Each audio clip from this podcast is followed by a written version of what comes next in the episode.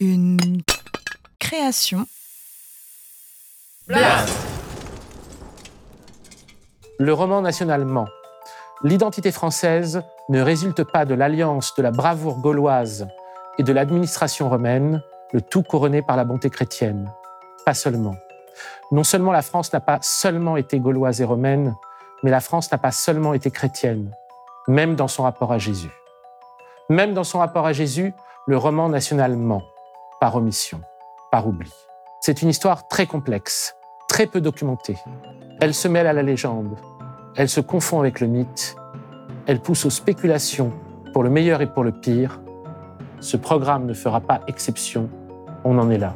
En France, cette histoire commence, en apparence, à Lyon. Lyon est fondée en 43 avant notre ère dans le cadre d'une politique de colonie initiée par César pour assurer la stabilité des peuples fraîchement conquis. Voir à ce sujet l'épisode 1 de César à Macron, l'Empire n'a jamais pris fin. Et c'est dans la ville de Lyon qu'on peut constater les premières présences de chrétiens dans ce morceau de planète qui deviendra la France. Voir à ce sujet l'épisode 2, Jésus contre le christianisme. Les chrétiens sont persécutés par l'Empire romain depuis l'été 64, depuis l'incendie de Rome qui leur est alors attribué. Étrange histoire. Aujourd'hui encore, il n'y a pas de certitude absolue concernant l'origine de cet incendie qui dura six jours et finit par s'éteindre de lui-même, faute de matériaux à brûler. Suétone et Tacite en accuseront l'empereur Néron lui-même. Néron était notoirement dingue, c'est vrai. Il se prenait pour un artiste. Il faisait assassiner tous ses contradicteurs et jusqu'à sa propre mère. Et il était plus obsédé par les spectacles, où il espérait briller publiquement, par la politique. Mais de là à mettre le feu à sa propre ville, c'est ce que dit Suétone dans ses Vies des douze Césars. Sous prétexte qu'il était choqué par la laideur des anciens édifices, par l'étroitesse et par les sinuosités des rues, il incendia Rome. Et dans ses annales, Tacite explique ainsi l'accusation portée sur les chrétiens. Aucun moyen humain ne pouvait éloigner la rumeur infamante selon laquelle l'incendie avait été allumé sur ordre. Aussi, pour étouffer ce bruit, Néron frappa des peines les plus raffinées les gens, détestés à cause de leurs mœurs criminelles, que la foule appelait chrétiens. Depuis l'incendie de Rome, les chrétiens sont sujets à des vagues régulières de persécution. L'évêque Eusèbe de Césarée, dans son histoire ecclésiastique, écrite entre le IIIe et le IVe siècle, parle de violences populaires dans chaque cité, des milliers de martyrs. Et les chrétiens présents en Gaule vont en connaître une de violence populaire, très importante, à Lyon, en 177, pendant le règne de l'empereur Marc Aurèle. C'est ce qu'on appelle l'épisode des martyrs de Lyon. Cet épisode est considéré comme l'épisode fondateur du christianisme en Gaule romaine. Il est souvent le seul événement signalé dans le roman national entre Vercingétorix et les invasions barbares. C'est encore Eusèbe de Césarée qui cite, dans son histoire ecclésiastique, la lettre d'un chrétien ayant échappé aux persécutions romaines. Les sévices innombrables que leur infligeait la foule entière, les martyrs les supportèrent généreusement. Ils furent insultés, frappés, traînés par terre, pillés, lapidés, emprisonnés ensemble. On leur fit subir tout ce qu'une multitude déchaînée a coutume de faire contre des adversaires et des ennemis. La lettre évoque les chrétiens jetés au lion dans l'arène de l'amphithéâtre et le miracle de Sainte Blandine, que les lions refusent de déchiqueter et sur laquelle on va s'acharner. Après les fouets, après les fauves, après le grill, elle fut finalement jetée dans un filet et livrée à un taureau. Bien, mais on s'interroge sur le point de départ de cette vague de persécution. Une foule entière, une multitude déchaînée. Une foule haineuse. Avait-elle été galvanisée par des adeptes du culte païen de Cybèle, alors en concurrence avec le christianisme Ou la foule était-elle excédée par le prosélytisme des chrétiens? On ne sait pas. On en sait d'autant moins qu'une autre histoire s'écrivait déjà. Curieusement, le plus ancien théologien local, l'évêque Irénée de Lyon, qui officia peu de temps après cette vague de persécution, à partir de la fin des années 170, ne s'intéresse pas à l'autorité romaine. Il n'a rien à dire sur les cultes de Cybèle. Ses seuls ennemis déclarés sont les hérétiques chrétiens. Ils pullulent en Samarie, en Égypte et même en Gaule, à Lyon. Il les appelle les gnostiques. Nous les appellerons, nous, les 100 rois. L'histoire qui suit se situe à la fois après la mort de Jésus à Jérusalem, un siècle et demi plus tard à Lyon, et au IVe siècle après le baptême de l'empereur Constantin, alors que le christianisme devenait la religion officielle de l'Empire. Ces trois moments sont indissociables. Ces trois moments nouent entre eux des relations qui donneront un fruit très particulier dans l'avenir.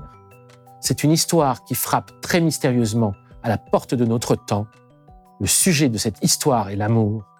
Et au cœur de cette histoire, il y a une femme, Marie-Madeleine. Bienvenue dans l'Empire n'a jamais pris fin. Je m'appelle Paco Mtielman. Je ne suis pas historien, je suis exégète. Dans ce programme pour Blast, je fais l'exégèse de notre histoire sur ce territoire que nous nous sommes habitués à appeler la France. Celle-ci est subjective et même très subjective, même si nous essayons d'être le plus rigoureux possible.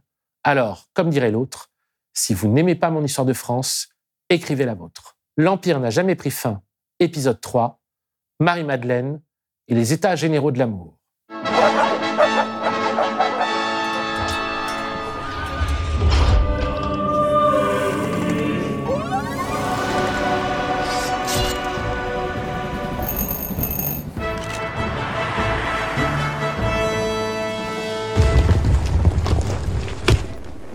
Marie-Madeleine est le personnage féminin qui revient le plus souvent dans les évangiles. Dans l'évangile de Luc, elle est présentée comme une possédée que Jésus délivre de sept démons et qui devient ensuite une de ses disciples. Elle apparaît également auprès de Jeanne et de Suzanne comme l'une des femmes qui assistaient Jésus de leurs biens, ce qui sous-entend qu'elle avait des moyens et qu'elle finançait le groupe. On la surnomme Marie de Magdala, Marie la Magdaléenne ou Marie-Madeleine. Ce surnom vient de Magdal en araméen ou Migdal en hébreu, une construction en forme de tour. Il est possible qu'elle ait porté ce surnom parce qu'elle possédait une tour ou parce qu'elle venait de Magdala, un village de pêcheurs à 5 km de la ville de Tibériade sur la rive occidentale du lac. En hébreu, Mariam ou Myriam, Marie est de très loin le prénom féminin le plus répandu dans le monde juif du premier siècle. Il est porté par une femme sur quatre. Lui donner un surnom est assez utile pour la distinguer des autres maris qui se trouvent dans l'entourage de Jésus, à commencer par sa mère. Dans les quatre évangiles, Marie-Madeleine, en compagnie de plusieurs autres femmes et à la différence des apôtres, assiste à la crucifixion de Jésus. Elle est témoin de sa mise au tombeau. Elle est enfin, seule ou au sein d'un groupe de femmes, la première à témoigner du tombeau vide, puis de la résurrection de Jésus. Dans l'évangile de Marc, on mentionne Marie-Madeleine, une autre Marie, mère de Jacques, et Salomé. Elle voit le tombeau vide, un homme en blanc leur annonce que Jésus est ressuscité. Dans l'évangile de Matthieu, c'est Marie-Madeleine et une autre Marie sans précision. Cette fois, c'est un ange qui leur annonce que Jésus est ressuscité, puis Jésus leur apparaît alors qu'elles s'éloignent du tombeau. Dans l'évangile de Luc, c'est un groupe de femmes sans précision qui trouvent le tombeau vide. Deux hommes habillés en blanc leur annoncent que Jésus est ressuscité, elles vont raconter l'événement aux apôtres qui refusent de les croire. Enfin, dans l'évangile de Jean, Marie-Madeleine se rend seule au sépulcre la nuit tombée et constate que le tombeau est vide. Elle court aussitôt le dire à Pierre et à un autre disciple qui n'est pas nommé et que Jean appelle seulement le disciple bien-aimé. Ils viennent, vérifient que le tombeau est bien vide et s'en vont. Marie-Madeleine reste seule dans le jardin à pleurer deux anges lui apparaissent à l'emplacement du corps, et soudain, c'est Jésus ressuscité qui apparaît. Elle ne le reconnaît pas immédiatement, puis s'exclame Rabouni, et ensuite essaye de le toucher, alors qu'il la rejette de la phrase célèbre Nolim et Tangere, ne me touche pas, à comprendre dans le sens de ne me retiens pas, car je ne suis pas encore monté vers mon Père.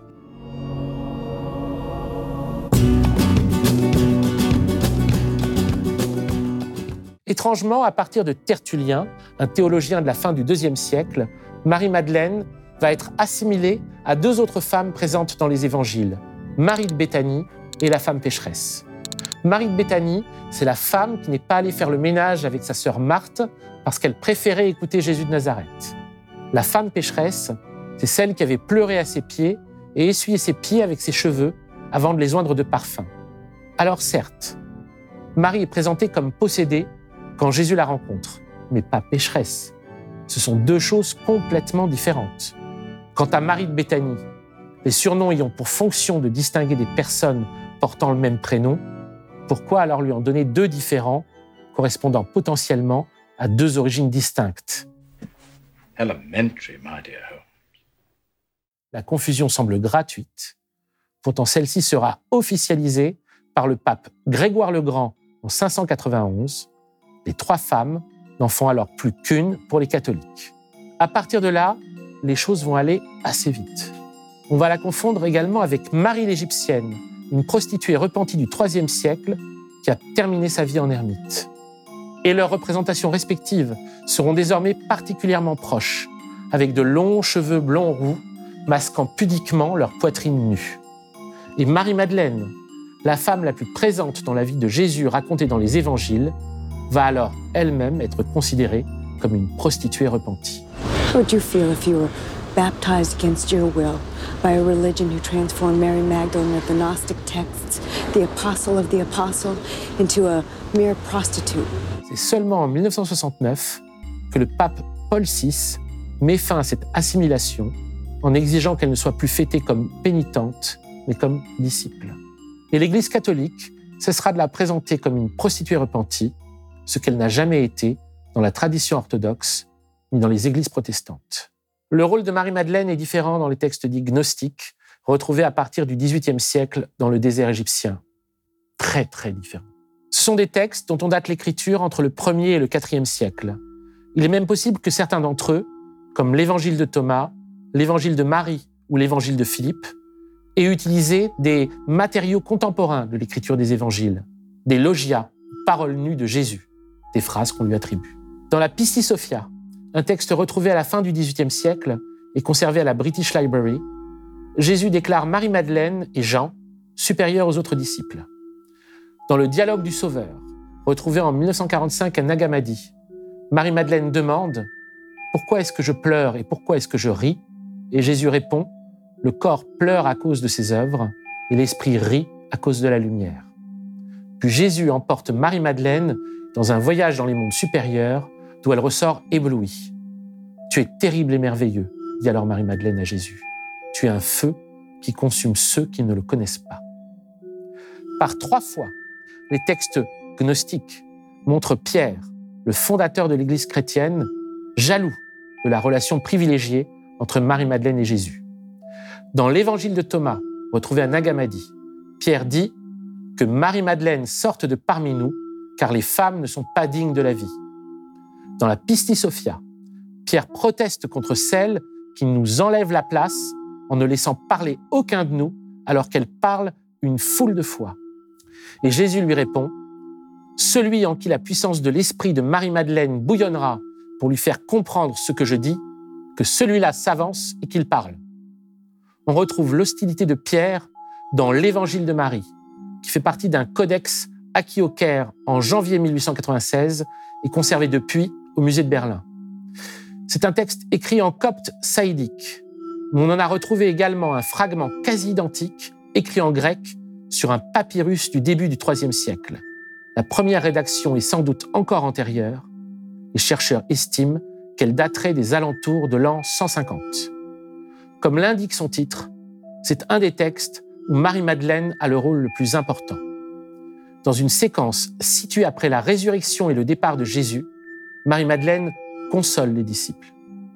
Ne soyez pas dans la peine et dans le doute. Il nous a préparés. Il nous appelle à devenir pleinement humains. Son éloquence exaspère Pierre. Est-il possible qu'il se soit entretenu ainsi avec une femme sur des secrets que nous, nous ignorons? Devons-nous changer nos habitudes Écoutez tous cette femme L'a-t-il vraiment choisi et préféré à nous? Pierre, d'ailleurs, ne tarde pas à se faire remonter les bretelles par leur ami Lévi, un fonctionnaire des douanes qui apparaît également dans le Nouveau Testament. Pierre, lui dit Lévi, tu as toujours été un emporté. Je te vois maintenant t'acharner contre la femme comme le font nos adversaires. Pourtant, si Jésus l'a rendue digne, qui es-tu pour la rejeter? Assurément, Jésus la connaît très bien. Il l'a aimée plus que nous. Enfin, dans l'évangile de Philippe, un écrit retrouvé à Nagamadi et dont les chercheurs estiment également la première rédaction de 150, Marie-Madeleine est explicitement présentée comme la compagne de Jésus. La compagne du Sauveur était Marie-Madeleine. Il l'aimait plus que tous les disciples et il avait l'habitude de la baiser tendrement sur la bouche. Les autres disciples s'en scandalisèrent et le désapprouvèrent. Ce n'est probablement pas un hasard si c'est également dans l'évangile de Philippe que Jésus parle pour la première et unique fois de l'amour charnel, de l'étreinte du bien-aimé et de la bien-aimée. On va y venir.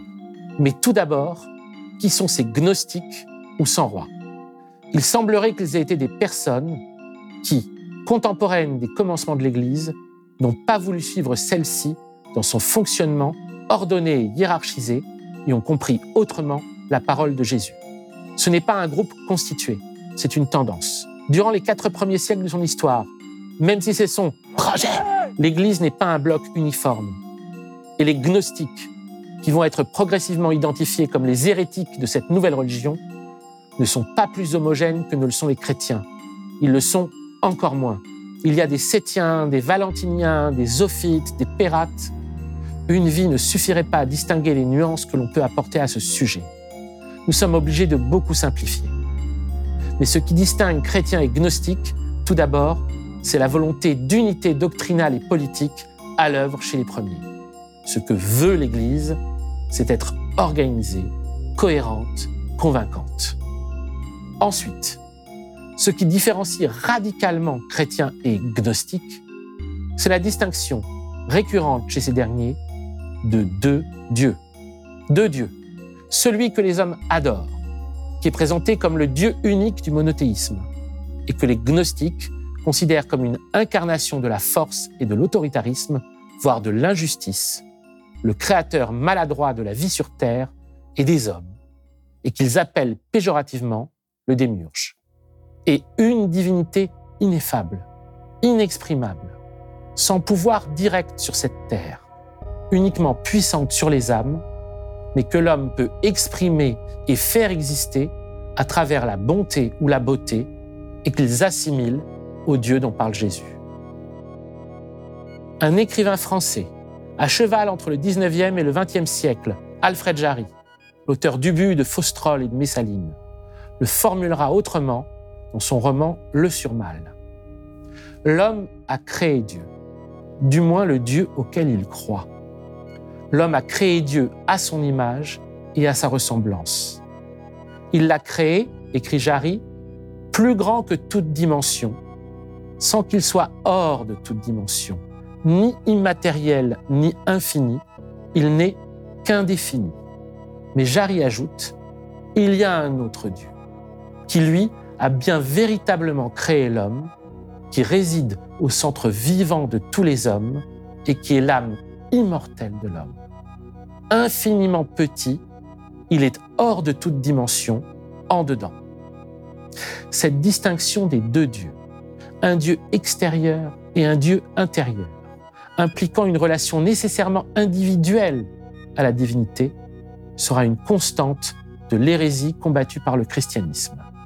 C'est un certain Simon le magicien qui en a parlé, semble-t-il, la première fois.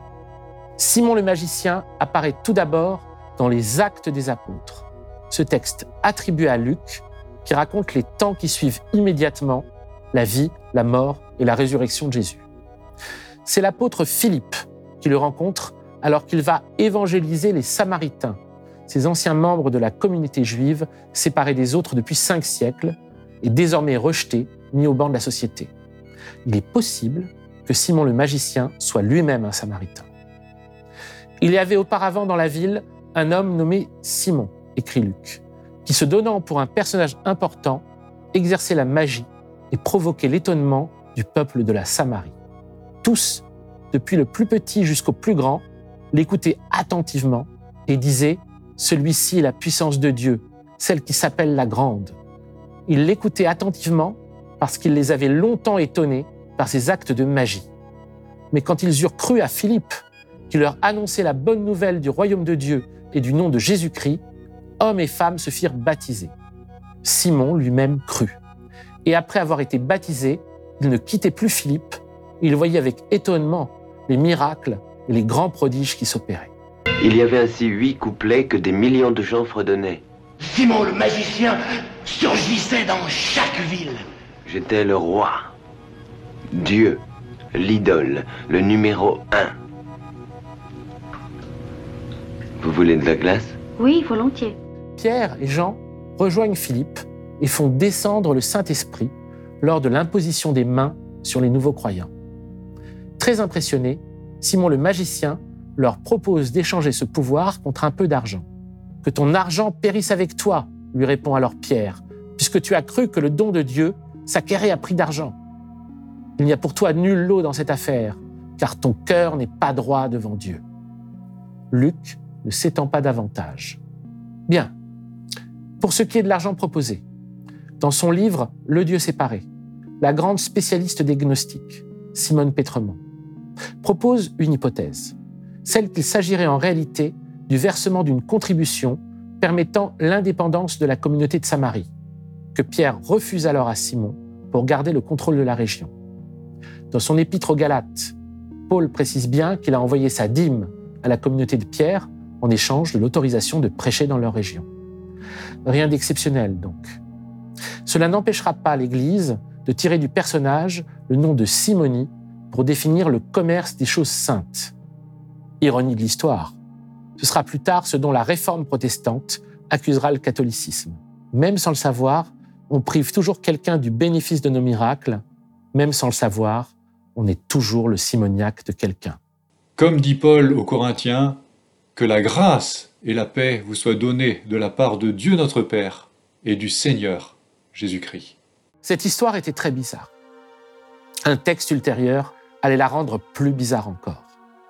C'est un texte attribué au premier, deuxième ou troisième pape après Pierre, selon les traditions. Pape, entendons-nous. Il n'y a pas encore de pape à l'époque des premiers chrétiens. Le terme n'apparaîtra qu'au IIIe siècle et il servira à définir l'évêque de Rome. Mais il y a un évêque de Rome qu'on considérera ensuite comme le premier pape dans le catholicisme, et c'est Pierre. Clément est son secrétaire, et il deviendra évêque de Rome entre 92 et 99. Le fait qu'il lui ait succédé directement ou après deux autres évêques nommés L'un et Anaclée faisait dès le IIIe siècle, et fait encore aujourd'hui, l'objet de débats. Et ce texte, attribué à Clément de Rome, est un roman épistolaire. Oui, un roman que nous connaissons sous le nom d'Homélie Clémentine. On considère aujourd'hui qu'il s'agit de la refonte, au IVe siècle, d'un écrit primitif perdu. Dans ce roman, donc, raconté à la première personne par Clément de Rome, donc, on retrouve Pierre au moment où il arrive en Samarie, accompagné d'une équipe dont fait partie le jeune Clément, avec pour mission de mettre fin à l'influence néfaste de Simon les homélies clémentines se présentent alors comme un véritable dossier de police. Plusieurs témoins se succèdent devant Pierre et Clément pour les aider à dresser le procès en sorcellerie du magicien. Un de ses amis d'enfance l'accuse de voler dans les airs, de marcher sur le feu sans se brûler, de changer les pierres en pain, de se transformer en serpent, d'ouvrir des portes fermées à clé et de déplacer les objets par télékinésie. Une femme de tir dit qu'il fait apparaître des fantômes en place publique mais les statues en mouvement est précédé d'une multitude d'ombres qu'il prétend être les âmes des morts. Après avoir réuni un dossier suffisamment conséquent, Pierre part affronter Simon. Il s'accorde alors sur le principe d'un débat public pour régler leurs nombreux différends. Oui, la manie des débats ne date pas d'hier. C'est au cours de ce débat que Simon le magicien avance l'hypothèse qui change intégralement la donne à savoir que le problème de la croyance en Dieu, c'est qu'il y en a deux et que nous les confondons sans cesse. Nous confondons Dieu et le démiurge, une divinité extérieure envers laquelle nous nous comportons comme si celle-ci était un chef politique, un patron que nous appelons Seigneur, créateur du ciel et de la terre, un empereur cosmique, un César.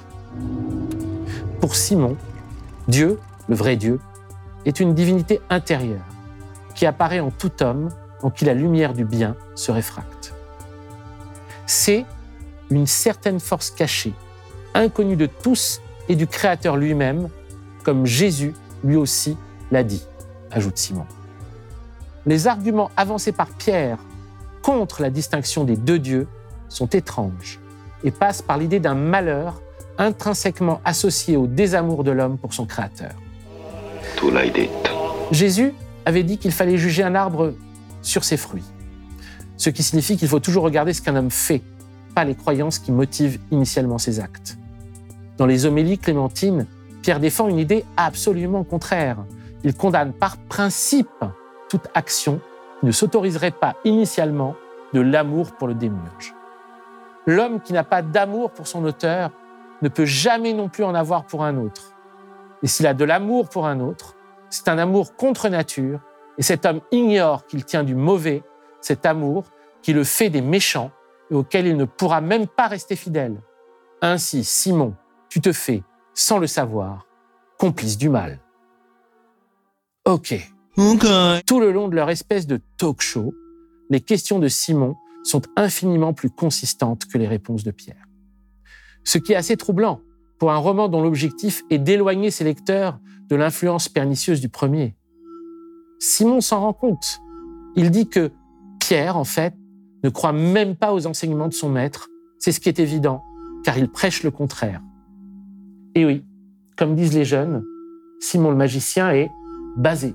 Simon pose le problème de la légitimité morale d'adorer ce Seigneur à qui on attribue la création matérielle du monde, à savoir l'inégalité de naissance entre ces créatures. L'inégalité entre les hommes ne te paraît-elle pas très injuste? Demande Simon à Pierre. L'un, en effet, est pauvre, l'autre est riche. Celui-ci est malade, celui-là jouit d'une bonne santé. Simon le magicien dit les termes. Que répond Pierre? Les hommes pieux ne pourraient pas ici-bas atteindre leur perfection s'il n'y avait pas les indigents à qui ils porteront secours. Pareillement, il y a aussi des malades dont ils prendront soin. Et les autres inégalités ont la même raison d'être. Hmm. Pour Pierre, il faut donc qu'il y ait du malheur sur terre, sinon les chrétiens ne serviraient à rien. Ce qui revient à poser une hiérarchie de l'importance des êtres, certains n'étant que les figurants infortunés des grandes aventures des autres. Alors, commente Simon, les petits n'ont pas de chance. Pour que les justes atteignent leur perfection, ils sont eux-mêmes réduits à un état misérable. Comme un politicien en difficulté, Pierre répond alors que ce sera le sujet d'une prochaine explication qui n'aura pas lieu. De toute façon, Simon perd son temps. Parce que Pierre a déjà un argument en réserve pour l'ensemble de ses difficultés, le sexe.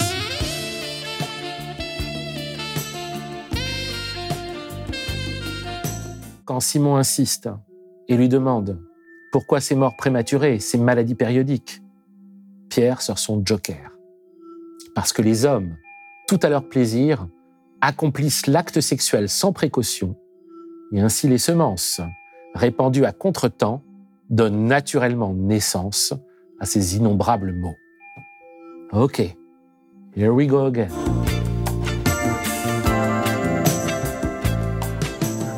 L'existence d'un mal permis par Dieu pourrait s'expliquer d'une autre façon. Sans la présence du mal, il n'y aurait aucune nécessité à recourir à l'Église. Elle deviendrait superflue. Elle n'a d'ailleurs pas seulement besoin du mal, elle a également besoin d'affronter des hérétiques pour justifier son exigence croissante d'unité politique. C'est ce que suggère Pierre dans les homélies clémentines. Il y aura des faux apôtres, des prophètes menteurs, des hérésies, des tentatives ambitieuses qui, je le conjecture, prenant pour point de départ les blasphèmes de Simon contre Dieu, continueront l'œuvre de Simon en soutenant contre Dieu les mêmes doctrines que lui. Bien vu, il y en aura. Après Simon le magicien, dès le début du deuxième siècle, les chrétiens voient apparaître de très nombreux contradicteurs. Ménandre, Saturnin, Basilide, Carpocrate, Cérinthe, Serdion, Marcion, Valentin, Marc le magicien, sans compter tous les groupes plus ou moins identifiés ou considérés comme tels par les hérésiologues, Barbéliote, Ophite, Sétien. Le plus important d'entre eux est Valentin. Né en l'an 100 à Alexandrie, il aura tellement d'influence sur son époque que celle-ci se répandra jusqu'en Gaule, dans la région lyonnaise. Il est la figure sur laquelle s'acharne principalement l'évêque de Lyon, Irénée, le premier théologien ayant écrit une somme contre les gnostiques, dénonciation et réfutation de la gnose au non menteur. Dans son gros livre, l'évêque n'y va pas avec le dos de la cuillère.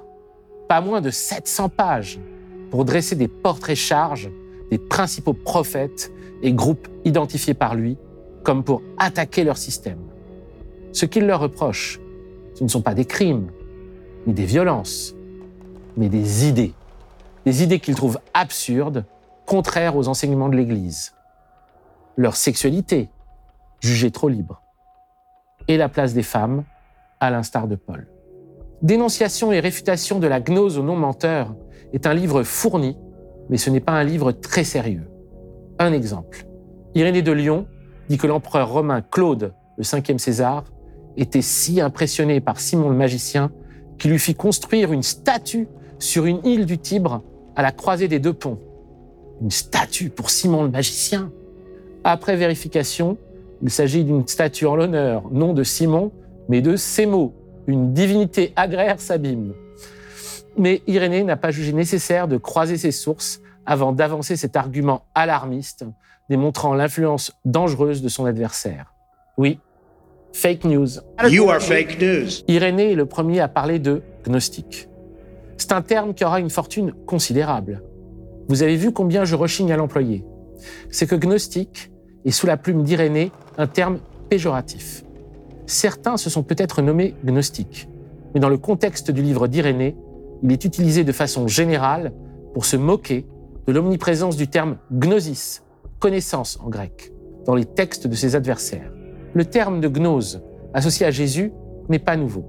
Il apparaît pour la première fois dans l'évangile de Luc, lors du cantique de Zacharie, le papa de Jean-Baptiste, qui évoque alors ainsi son fils.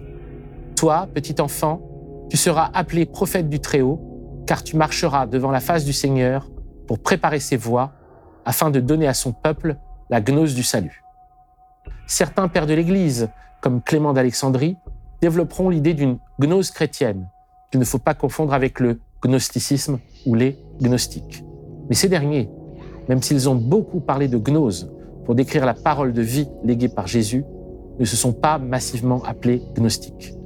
Comment s'appelaient-ils Dans les écrits retrouvés dans le désert de Nagamadi en 1945, ils s'appellent alternativement les parfaits, les hommes de l'autre monde, les errants, les étrangers.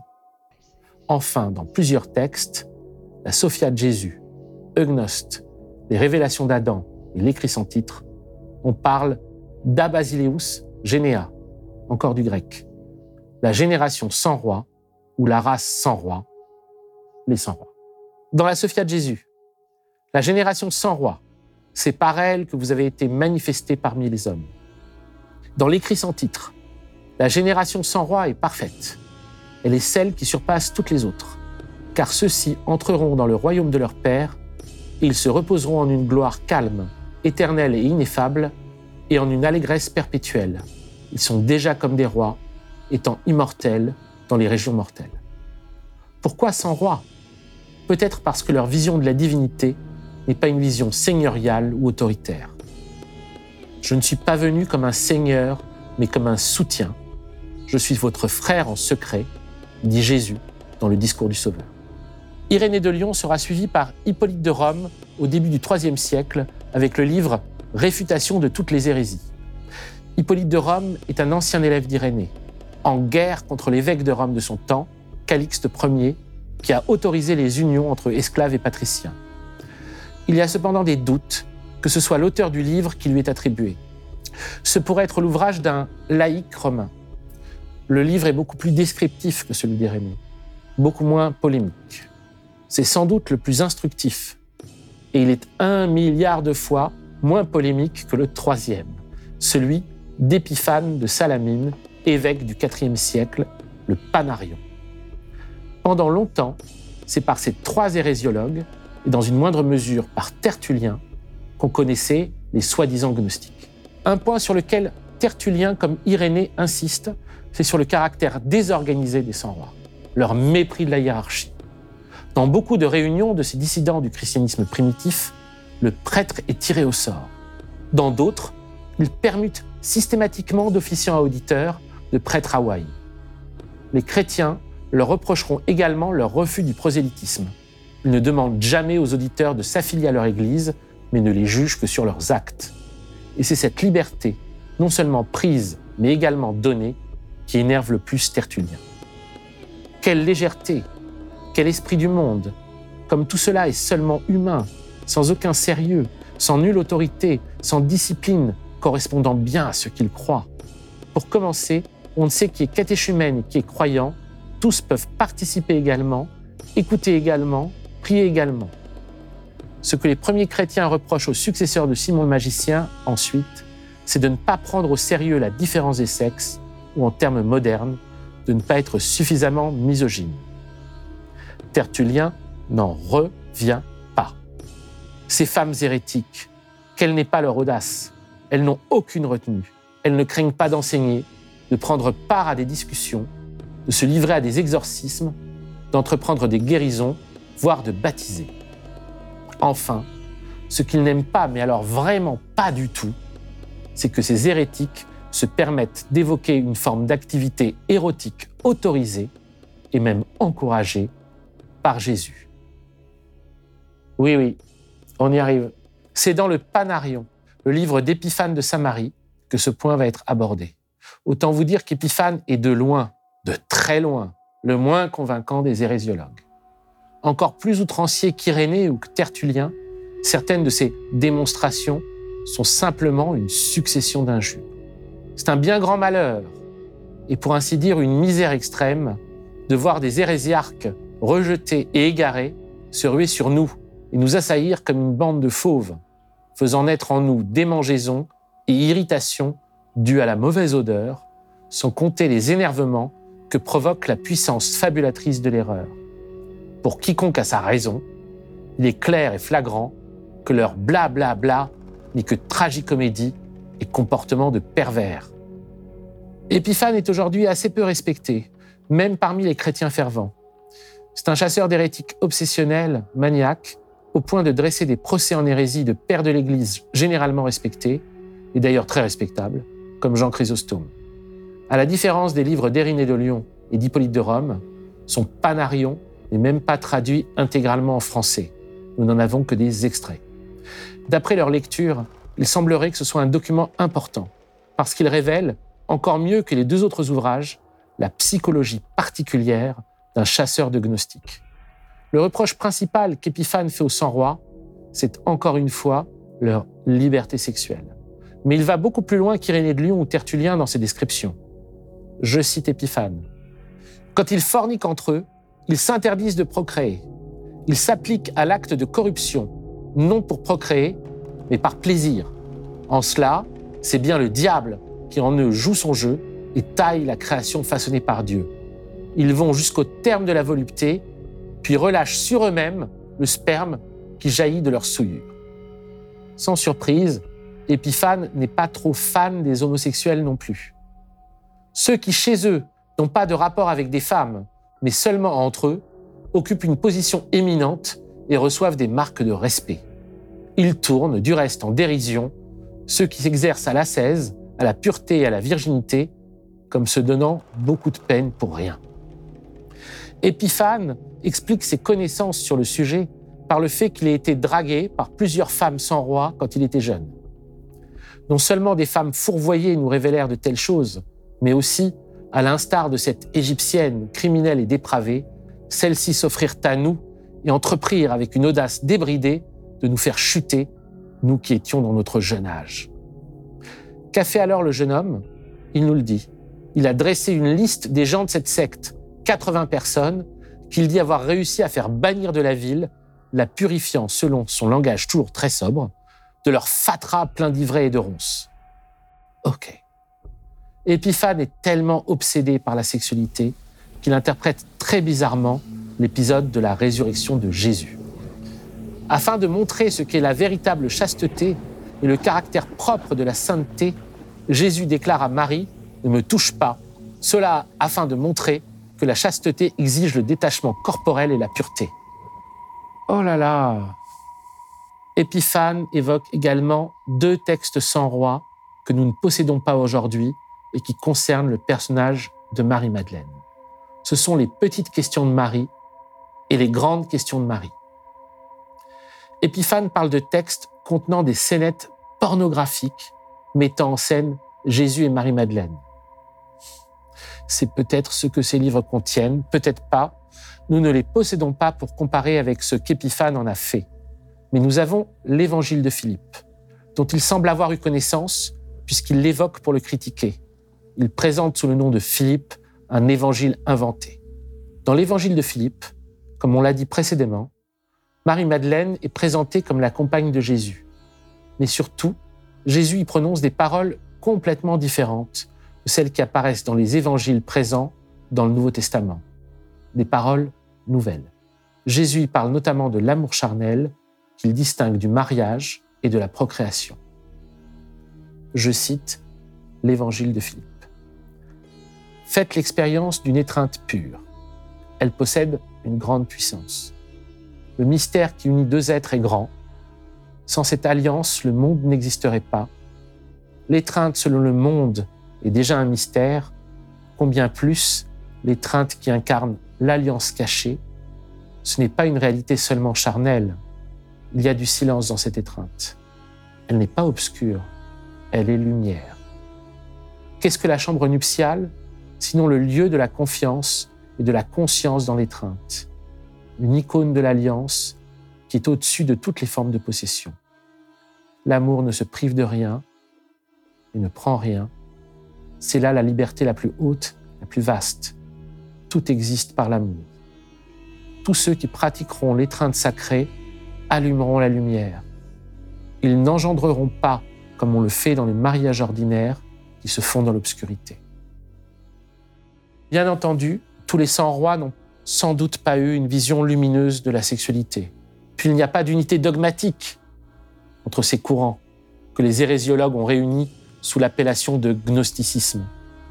Ils ont pu être décrits aussi bien comme des ascètes que comme des libertins. Nous n'en savons rien, nous n'étions pas là.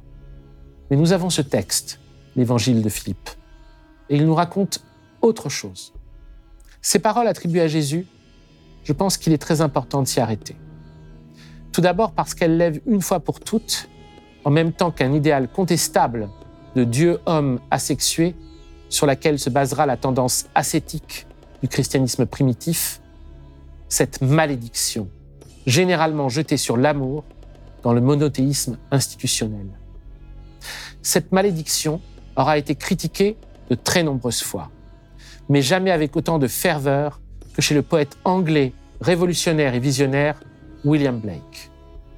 Dans Le mariage du ciel et de l'enfer, par exemple, écrit entre 1790 et 1793.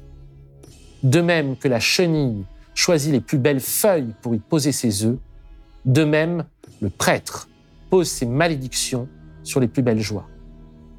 Ou dans les champs de l'expérience, en 1794, comme au jardin d'amour je m'en étais allé, à mes yeux s'est offerte une chose nouvelle. On avait construit au milieu une chapelle sur la pelouse où d'habitude je jouais. Et les grilles de cette chapelle étaient closes, et sur la porte était inscrit Tu ne dois pas. Lors, je me suis tourné vers le jardin d'amour, où poussait tant de suaves fleurs, et j'ai vu qu'il était envahi par les tombes, et que des dalles funéraires avaient pris la place des fleurs. Des prêtres en robe noire menaient leur ronde, liant avec des ronces mes joies et mes désirs. Ou encore dans ces carnets. Effacez-moi cette église noircie. Effacez-moi ce corbillard nuptial. Effacez-moi cet homme de sang. Vous l'effacerez toute, l'antique malédiction. Et enfin, prêtre et roi doivent être ligotés avant que s'unissent deux virginités. Cette malédiction, la malédiction, jetée sur l'amour charnel par le christianisme, ne sort pas de nulle part, évidemment. Elle prend sa source dans une interprétation très particulière d'un récit, le récit mythique d'Adam et Ève dans la Genèse, premier texte de la Bible.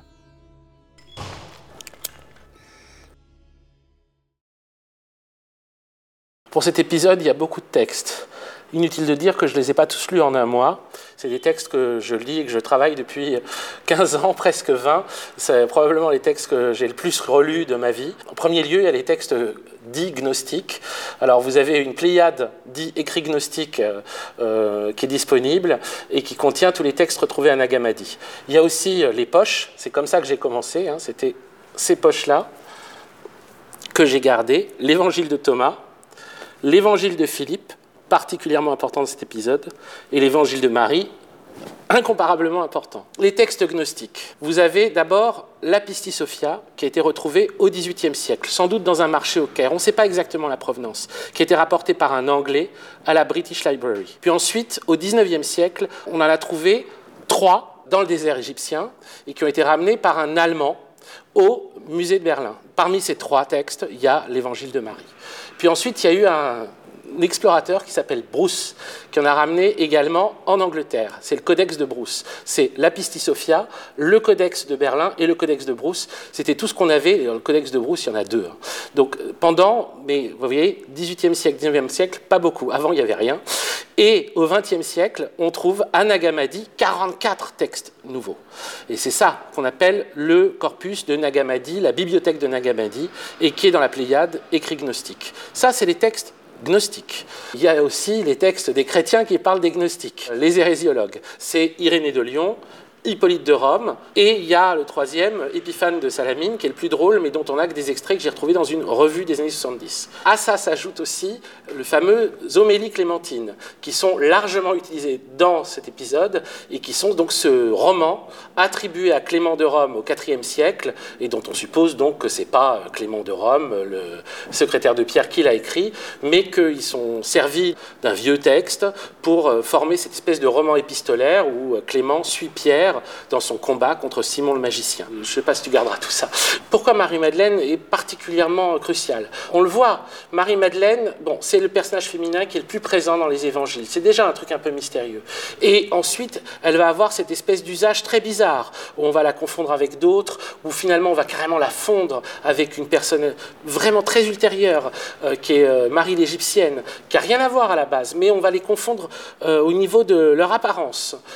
tout ça pour euh, on va dire, la séparer le plus possible de Jésus initialement. En en faisant une prostituée repentie, d'abord une pécheresse, ensuite une prostituée repentie, on rend complètement absurde l'idée qu'elle ait pu être la disciple principale de Jésus, a fortiori sa compagne. Dans les textes retrouvés au XIXe siècle et au XXe siècle dans le désert égyptien, elle est présentée comme sa compagne. C'est très mystérieux, c'est très mystérieux.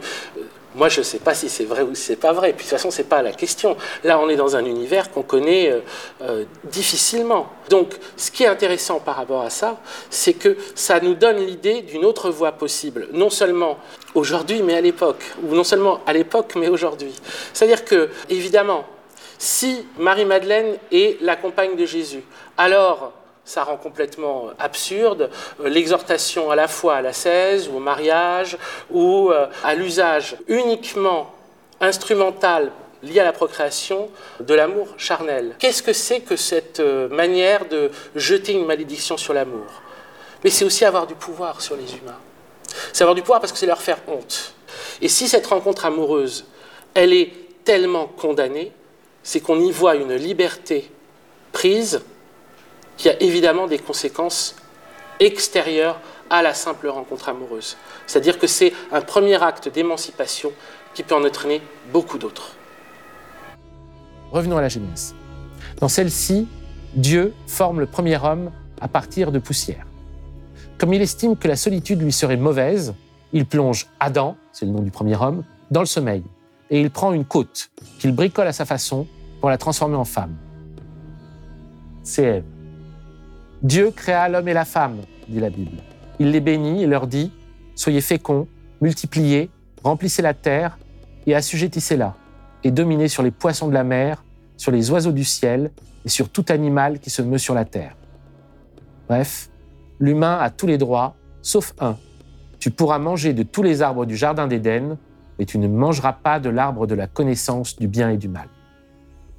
Apparaît le serpent, il dit à Ève de transgresser l'interdit et de manger le fruit. Le jour où vous en mangerez, vos yeux s'ouvriront et vous serez comme Dieu, connaissant le bien et le mal. On connaît la suite. La femme mange, l'homme aussi. Leurs yeux s'ouvrent, ils voient qu'ils sont nus, ils se couvrent de feuilles de figuier. Dieu se met à crier. Ils partent se cacher. Dieu est fumasse. L'homme accable la femme, qui, elle, dénonce le serpent. Et à la fin, Dieu punit tout le monde. Oh my god, we're naked! Yes! Your nakedness is shameful! Cover yourselves! I'm sorry, we, we didn't know! Now you see the world as I do! Wait, you knew we were naked this whole time and didn't say anything? Well, you weren't supposed to know! Yeah, we get that, but you did know. My d just swinging on out here! Thanks for the heads up! Il chasse les amants maudits du Jardin d'Éden. Il place à la porte de sa propriété privée les chérubins, ces flics cosmiques, pour que l'homme et la femme ne touchent pas à l'arbre de vie qui leur donnerait la vie éternelle. Adam va bosser et Ève fait le ménage et la cuisine. Ils vécurent malheureux et ils eurent quelques enfants. Cette histoire va être interprétée de façon extrêmement diverse, selon les époques et selon les courants, dans le judaïsme comme dans le christianisme. Elle sera éventuellement susceptible de nourrir une misogynie très grossière, comme chez Tertullien par exemple. Je cite Tertullien, qui s'adresse à ce moment-là à une interlocutrice imaginaire, la femme chrétienne. Tu ignores qu'Ève, c'est toi. Elle vit encore en ce monde la sentence de Dieu contre ton sexe. Vis donc, il le faut, en accuser, c'est toi la porte du diable. Mes deux tendances interprétatives principales émergeront. La justification du mariage et de la procréation, nécessaire à la survie de l'espèce, ce qui explique, entre parenthèses, les interdits concernant le libertinage et l'homosexualité considérés comme non productifs, ou la nostalgie d'un état primitif de l'homme, incitant à la virginité, comme chez les juifs esséniens épris de pureté, ou chez les chrétiens favorables à l'ascèse ou au monachisme. Mais cette histoire peut être vue autrement. Et c'est précisément ce qu'ont proposé les auteurs des textes écrits entre le 1er et le 4e siècle et retrouvés dans le désert de Nagamadi en 1945 des textes venus de la bibliothèque d'un de ces 100 rois. Une particularité des 100 rois, c'est d'avoir proposé non seulement une autre interprétation, mais une autre écriture des mêmes épisodes de la Genèse, une autre version. Un peu comme dans certains films, on revient sur le même événement, mais en le présentant sous un tout autre angle qui en change complètement le sens. Ce principe narratif est très fréquent dans les textes de Nagamadi. Dans le témoignage de vérité, on reprend la succession des événements racontés comme dans la Genèse, après quoi le sang-roi commente Mais quel Dieu est-ce là D'abord, il craint qu'Adam ne mange de l'arbre de la connaissance.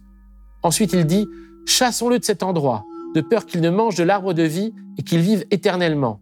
Ce Dieu est un détestable envieux. Et dans l'apocryphe de Jean, Jésus prend sur lui la responsabilité de l'incitation à manger le fruit de l'arbre de la connaissance. Il raconte à Jean sa version des faits et il y endosse le rôle non d'un serpent, mais d'un aigle. Il parle des archontes. Les archontes, c'est le nom péjoratif que les cent rois donnent aux anges. Alors, les archontes emportèrent Adam le placèrent au paradis terrestre. Ils lui dirent pour le mystifier, mange, cela est un délice. Mais leur nourriture est amertume et leur beauté perversion. Et leurs délices ne sont qu'illusions. Leurs fruits sont un poison et leur promesse n'est que mort. Et celui qu'ils avaient appelé l'arbre de la connaissance du bien et du mal, qui est la pensée de lumière, ils se sont mis devant pour empêcher Adam d'apercevoir sa plénitude. Mais moi, je l'ai incité à en manger. Je suis apparu sous la forme de l'aigle au-dessus de l'arbre de connaissance. Mais c'est surtout l'écrit sans titre qui officie comme reboot principal de notre origin story.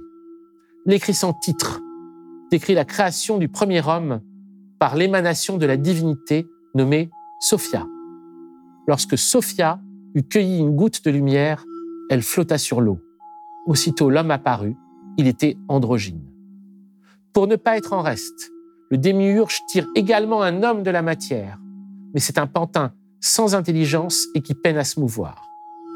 Après que cet Adam eut été achevé, on le laissa dans une fosse, car sa forme était pareille à celle d'un avorton n'ayant pas en lui de souffle. Le démiurge craignait que l'homme puisse mouvoir son corps et le dominer. C'est pourquoi il laissa son corps sans âme pendant 40 jours. Sophia, prise de pitié face à ce pauvre gosse, envoie son souffle à Adam pour lui donner la vie. pour ne pas perdre la face devant ses archontes. Le démiurge s'en attribue ensuite l'initiative, mais il tient conserver Adam dans l'ignorance, il le laisse gésir dans la fosse d'Éden. L'androgyne se transforme alors en une femme nommée Ève de la vie, et Sophia l'envoie à Adam afin qu'elle devienne son instructrice. En voyant Ève de la vie arriver dans Éden, les archontes essayent immédiatement de la violer. Emparons-nous d'elle et rempendons sur elle notre sperme, mais ne disons pas à Adam qu'elle ne vient pas de nous. Faisons tomber sur lui une torpeur et enseignons-lui dans son sommeil qu'elle est venue à l'être à partir d'une de ses côtes, en sorte que la femme le serve et qu'il ait autorité sur elle. À partir de cet instant, Adam croit, à tort, la femme trompeuse ou dissimulatrice par nature. Et Ève de la vie perçoit, hélas pas complètement à tort, l'homme comme un bourrin dangereux. On voit le renversement total produit par l'écrit sans titre. Dans les écrits des 100 rois, il s'agit, comme chez les chrétiens, de sauver son âme, mais pas comme une âme désireuse initialement de faire le mal, comme une âme désorientée. D'où la notion, centrale chez eux, d'anamnèse, la fin de l'oubli de sa véritable nature, de sa nature divine.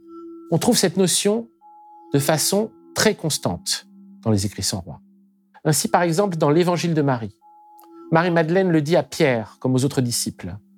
La convoitise a pris fin et l'ignorance est morte. Le lien d'oubli ne dure qu'un temps. Ce qui fait de l'amour entre deux personnes, pour les sans-rois, non pas une conséquence de leur mauvaise pulsion, blâmable, éventuellement utilisable de façon pragmatique pour la survie du groupe, mais la rencontre de deux lumières la transmutation mutuelle, alchimique, de deux cœurs.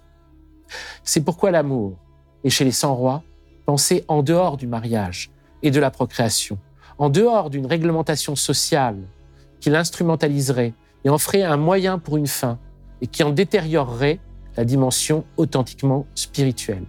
Il faut aimer l'autre pour lui-même, c'est-à-dire intégralement débarrassé de toute autre fin l'amour de cette personne et le partage de nos propres éclats de lumière. Ce qui ne veut évidemment pas dire faire ce que l'on veut par égoïsme, sans souci de l'autre. Il ne s'agit pas ici de rechercher son petit plaisir personnel à n'importe quel prix, mais de refuser de séparer l'amour de la sexualité qui est son expression. Et de refuser d'en faire un moyen pour une fin qui le légitimerait socialement. Alors certes, lorsque le judaïsme puis le christianisme apparurent, le monde païen, romain surtout, notoirement permissif en matière de sexualité, était également le lieu d'inégalités constantes et structurelles qui permettaient, selon le statut social des hommes concernés, des abus incessants, qui vont du viol sur les esclaves à la pédocriminalité en passant par le viol conjugal. Ça, ce n'est évidemment pas de l'amour. C'est une sexualité qui trouve son origine dans le plaisir d'exercer son pouvoir, sa violence sur autrui. C'est la jouissance du pouvoir. Et certes, il serait évidemment absurde d'imputer intégralement à la peur ou à la haine du sexe des premiers chrétiens les indénombrables crimes sexuels produits au sein de leur Église dans les siècles qui suivront. En particulier sa pédocriminalité hallucinante, atteignant à notre époque, selon le rapport d'une commission indépendante, le chiffre de 216 000 victimes mineures de prêtres depuis les années 50, un chiffre probablement très en deçà de la réalité. Mais il y a tout de même peu de doute que la condamnation de la sexualité dans le christianisme n'a en rien contribué à freiner ces violences. Elle a plutôt accentué le clivage ou la dissociation des êtres humains qui s'y sont soumis. Le rigorisme épiscopal en matière de sexualité, l'assimilation de la sexualité non productive à une faute, loin de faire accéder les chrétiens à une délivrance de leurs désirs les plus ténébreux, les a habitués à se sentir faibles face à leurs propres pulsions, soumis par nature aux tentations de la chair, voués à battre leur coulpe et à tourner éternellement dans le cercle vicieux de la faute, de sa transgression et de sa punition, en condamnant la sexualité, en ne l'autorisant que sous la forme du mariage et de la procréation, ou en lui en préférant l'ascèse ou le renoncement, le christianisme a peut-être moins modifié en profondeur les pratiques de l'ancienne Rome qu'elle n'a bénéficié de la honte que celle-ci pouvait entraîner chez ceux qui continuaient à ne chercher dans la sexualité que le pouvoir qu'elle leur permettait d'exercer. Ce qui explique que les violences de la Rome antique aient pu continuer à s'exercer sans relâche le millénaire et demi qui aura suivi. L'Empire romain, l'Église romaine, kiff kiff. Il faut aller plus loin. Car il y a eu, sinon une raison politique à la propagation de cette vision ténébreuse de la sexualité, un usage politique de celle-ci, un usage impérial. Et cet usage émergera à la fin du IVe siècle avec la formalisation d'une notion qui deviendra centrale par la suite, la notion de péché originel. IVe siècle, c'est le siècle de la conversion de l'empereur Constantin au christianisme en 337. Le nombre de chrétiens dans le monde va passer d'environ 5 millions à 30 millions. C'est à ce moment qu'une interprétation encore plus sévère et très bizarre du mythe d'Adam et Ève va être adoptée, sous l'influence d'Augustin d'Hippone, celui que vous connaissez sous le nom de Saint Augustin, l'inventeur du péché originel. Ce récit va devenir celui d'une faute née de l'orgueil d'Adam, imaginant pouvoir assurer son autonomie, base de tous les crimes. Mieux encore, ce récit va devenir celui de la nécessité politique de sa soumission. Quel homme, demande Augustin, oserait, conscient de sa faiblesse, attribuer à ses propres forces sa chasteté, son innocence, l'impossibilité de dominer ses propres pulsions. Ce qu'Augustin appelle l'excitation diabolique des organes, ces abîmes sans fond de concupiscence et de désirs insatiables et condamnables, va alors servir à expliquer la nécessité de tenir l'homme constamment en bride. Et le mythe d'Adam et Ève ne nourrira plus seulement, comme jadis, l'exhortation à l'ascèse de certains ou l'instrumentalisation de la sexualité en vue de la procréation des autres. Il justifiera désormais la rigueur d'un pouvoir exercé sur l'homme, non seulement par le prêtre, mais par l'empereur.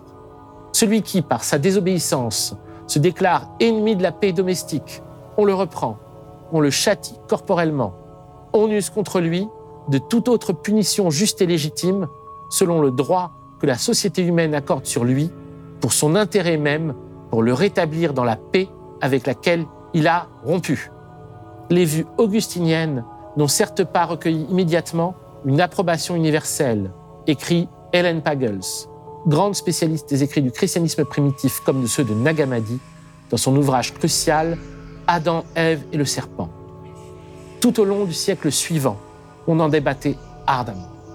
Néanmoins, au-delà de l'homme qu'il fut, et depuis plus d'un millénaire et demi, l'influence de l'œuvre et de la pensée d'Augustin dans la chrétienté occidentale surpasse celle de tous les autres pères de l'Église. Il existe plusieurs raisons à cela, mais il me semble que l'une des plus cruciales fut celle-ci. C'est grâce à la théologie de la chute que la difficile alliance entre les églises catholiques et le pouvoir impérial sera acceptée, à la fois comme légitime et nécessaire, par la majorité des chrétiens catholiques. Et Marie-Madeleine On n'avait pas beaucoup d'éléments à son sujet dans les textes chrétiens, on en aura un peu plus dans les écrits sans roi. Était-elle la compagne de Jésus ou sa disciple préférée? On ne sait pas. On en saura peut-être davantage dans le futur. On l'a vu avec les textes de Nagamadi, rien ne reste éternellement enterré sur cette planète. Le lien d'oubli ne dure qu'un temps. On a également, au sujet de Marie-Madeleine, une légende puissante, curieuse, intéressante. À partir du Xe siècle, on voit apparaître des récits populaires qui parlent d'un voyage après la mort de Jésus. Un voyage où Marie-Madeleine se retrouve dans l'actuelle France. Étrange histoire. Au XIIe siècle, les moines de l'abbaye de Vézelay, en Bourgogne, déclarent avoir découvert son squelette. En 1267, les ossements sont montrés au roi de France. À la même époque, le dominicain Jacques de Voragine reprend dans la légende dorée une tradition provençale qui décrit Marie-Madeleine accostant aux Sainte Marie de la Mer. Ce serait 14 ans après la crucifixion des païens auraient jeté Marie-Madeleine sur un vaisseau avec plusieurs autres chrétiens, et abandonnés sur la mer sans aucun îlot afin qu'ils fussent engloutis en même temps. Dieu permit qu'ils abordassent à Marseille. Marie-Madeleine évangélise alors les premiers païens qu'elle rencontre avant de passer les 30 dernières années de sa vie en prière dans une grotte. Une grotte qui deviendra plus tard le sanctuaire de la Sainte Baume.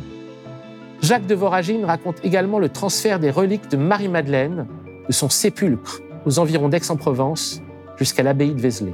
Du temps de Charlemagne, l'an du Seigneur 769, Girard, duc de Bourgogne, ayant fait bâtir l'abbaye de Vézelay, envoya, de concert avec l'abbé de ce monastère, un moine avec une suite convenable à la ville d'Aix pour en rapporter, s'il était possible, les reliques de Sainte Marie-Madeleine. Ce moine, arrivé à Aix, trouva la ville ruinée de fond en comble par les païens. Le hasard lui fit découvrir un sépulcre dont les sculptures en marbre lui prouvèrent que le corps de Sainte Marie-Madeleine était refermé dans l'intérieur. Marie-Madeleine dans l'actuelle France. Cette légende en entraînera d'autres, et certaines plus que discutables, douteuses, faites pour des visées très obscures, et qui aboutiront à ce best-seller, le Da Vinci Code de Dan Brown, inspiré par une mythologie créée autour du trésor de l'abbé Saunière à Rennes-le-Château. Cette histoire, on la racontera un jour si vous le désirez. On peut au moins dire une chose. L'inscription de Marie-Madeleine à la Sainte-Baume peut également être interprétée symboliquement. Si la France va être appelée fille aînée de l'Église tardivement, dans un discours du père dominicain Lacordaire dans la cathédrale Notre-Dame de Paris en février 1841, les rois de France sont appelés fils aînés de l'Église depuis Charles VIII au XVe siècle, en référence au baptême de Clovis, premier roi baptisé dans la foi chrétienne en 496. Pépin le Bref est sacré roi en 754 par le pape Étienne II, qui le proclame alors défenseur de l'Église romaine et déclare ses fils Charlemagne et Carloman Ier ses propres fils spirituels. Après trois campagnes pour repousser les Lombards et livrer au pape les territoires conquis, devenus depuis le patrimoine de Saint-Pierre, il est qualifié protecteur, fils aîné de l'Église et roi très chrétien.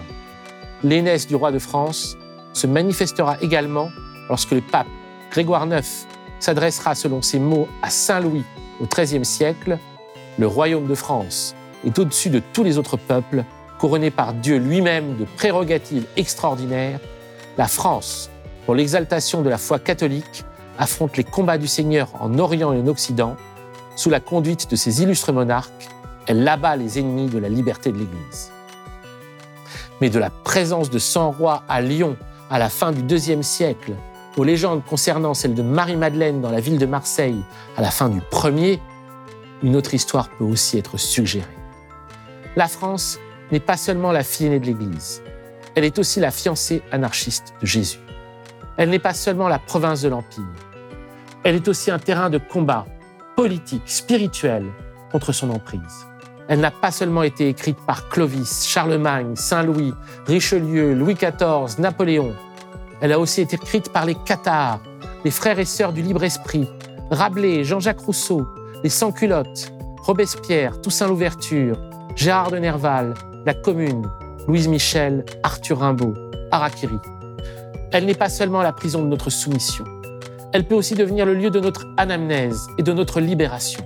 Et celle-ci implique un autre rapport à l'amour, un autre rapport à la politique, un autre rapport à l'art ou à la poésie, un autre rapport à la grandeur et à la petitesse, un autre rapport au rire et à la tristesse, un autre rapport à la victoire et à l'échec, un autre rapport à la guerre et à la paix, un autre rapport au temps. C'est cette histoire que nous voulons maintenant raconter. C'est l'anamnèse d'une autre France, la France des 100 rois. Face aux propagateurs zélés du roman national, nous voulons dire, comme Marie-Madeleine aux apôtres dans l'évangile qui lui a été attribué, la convoitise a pris fin et l'ignorance est morte, le lien d'oubli ne dure qu'un temps, c'est maintenant que ça commence. Merci d'avoir vu cet épisode de l'Empire n'a jamais pris fin et rendez-vous dans un mois pour le suivant. Si celui-ci vous a plu, likez, commentez, partagez, activez la cloche et pour ceux qui le peuvent, abonnez-vous à Blast, faites un don. Si vous ne l'avez pas aimé, n'hésitez pas à le dire en commentaire. Bon, c'est une précaution oratoire. Je sais que vous n'hésiterez pas. Passez de joyeuses fêtes de Noël. Et si vous n'aimez pas ma vision de Marie-Madeleine, oubliez-la. Donc les 100 rois vont revenir sous d'autres formes dans d'autres épisodes on n'en a pas fini avec eux.